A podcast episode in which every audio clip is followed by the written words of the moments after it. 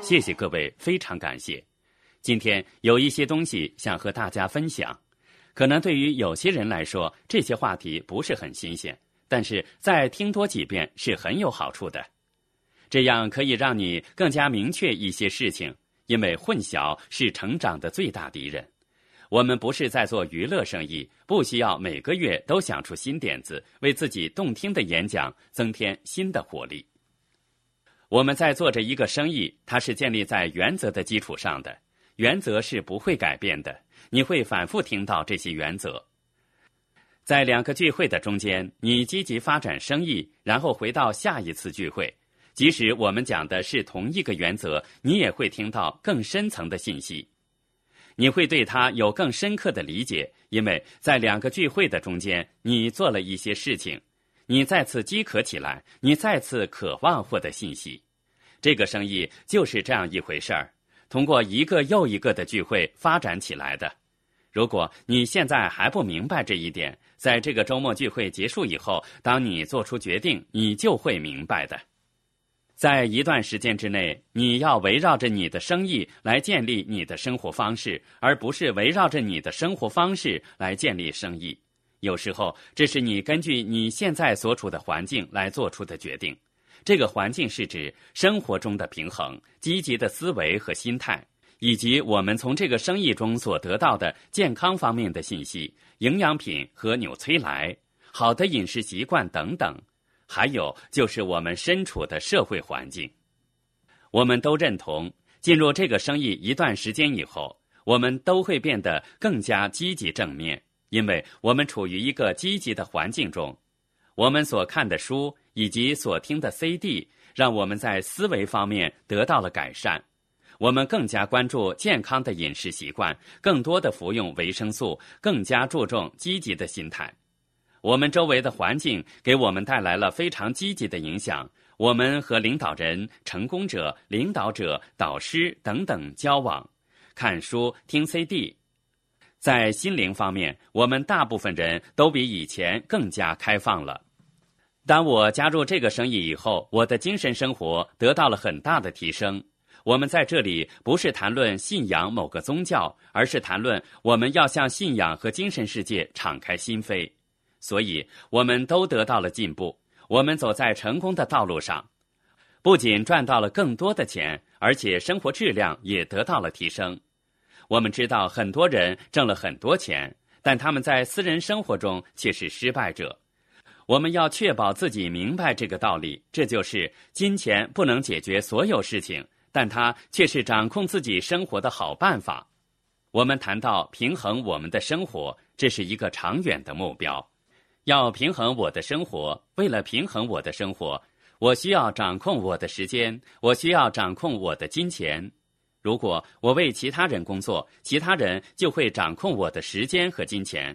所以，各位可以回想一下，你们加入这个生意的情景以及现在的情景，在刚才我提到的生活的方方面面，我们都应该有所进步了。我们不一定在这个生意里赚到了很多的钱。这是很简单的道理，因为这是一个生意。在发展生意的时候，你需要考虑很多费用，因为你要出门，要花钱给车加油、请保姆、参加聚会等等。所以我建议各位要围绕着生意来建立自己的生活方式。你可能觉得平衡的生活是很重要的事情，但你觉得自己的生活现在还不平衡。我只是想让你们意识到。在上面提到的方方面面，你们肯定有了改善，但在赚钱方面，也许还没有那么快就赚到钱，这是你们需要下功夫改进的地方。有时候你会觉得生活不平衡，你睡眠不足，你感觉疲倦。有时候你要离开孩子们去讲计划，去参加聚会，你会想：我在做着正确的事情吗？让我告诉你吧，如果你不能在这些方面掌控自己的生活，那么其他人就会掌控你的生活。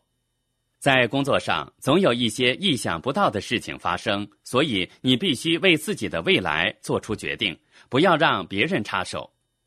在一段时间里，你需要自愿的付出代价，有时候你感觉会失去平衡，但一定要记住，这是你为自己做出的一个自愿的决定。在一段时间里，你失去一些平衡，是为了能够在长远的时候，你能够掌控自己的生活，包括金钱。要不然，如果你让别人掌控你的金钱，你就让别人掌控你的生命了。我建立这个生意是为了掌控自己的生命。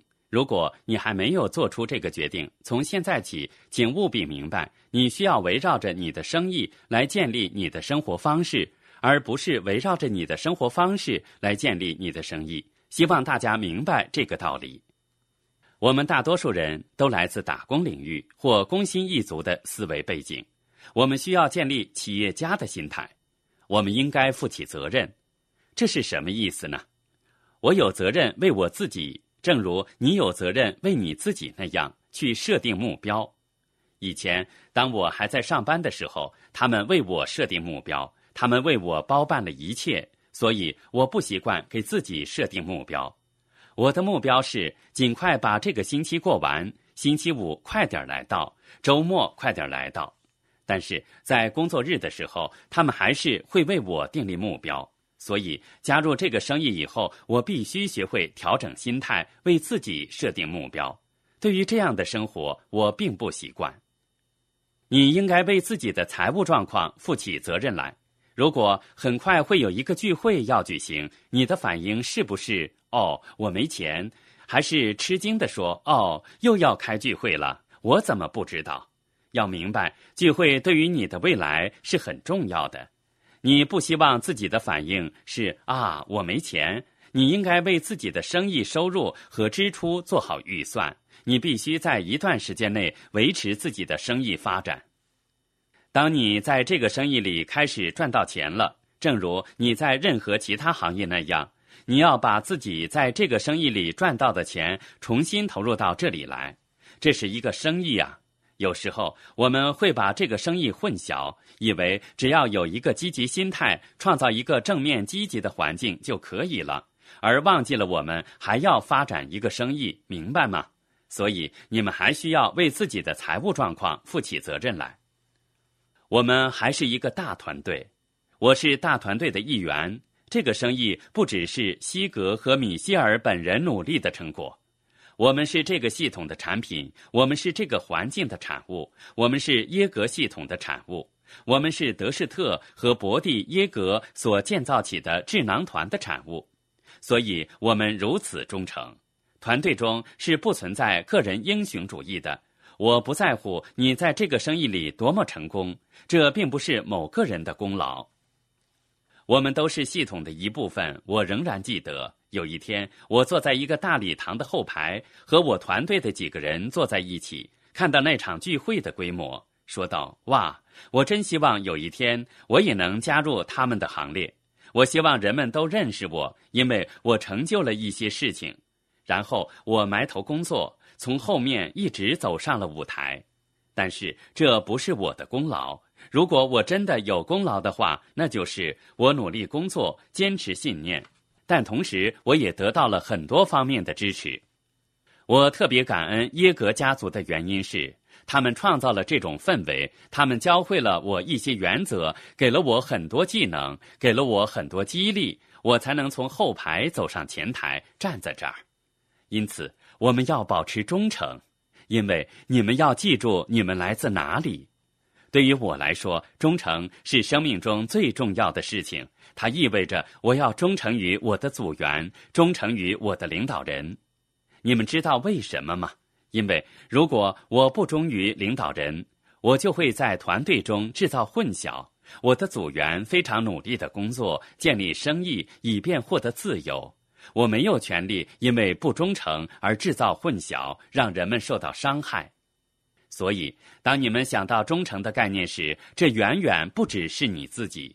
我不能为所有人的成功都负起责任来，但我有责任去保持这种良好的氛围，去保持动势，让大家成长。因为我们是作为一个团队那样工作。亲爱的朋友，想获得更多的成功经验吗？请关注微信公众号“炫色安利微商旗舰店”，我们将为想成功的你提供更多的精彩信息。炫色安利微商旗舰店等你哦。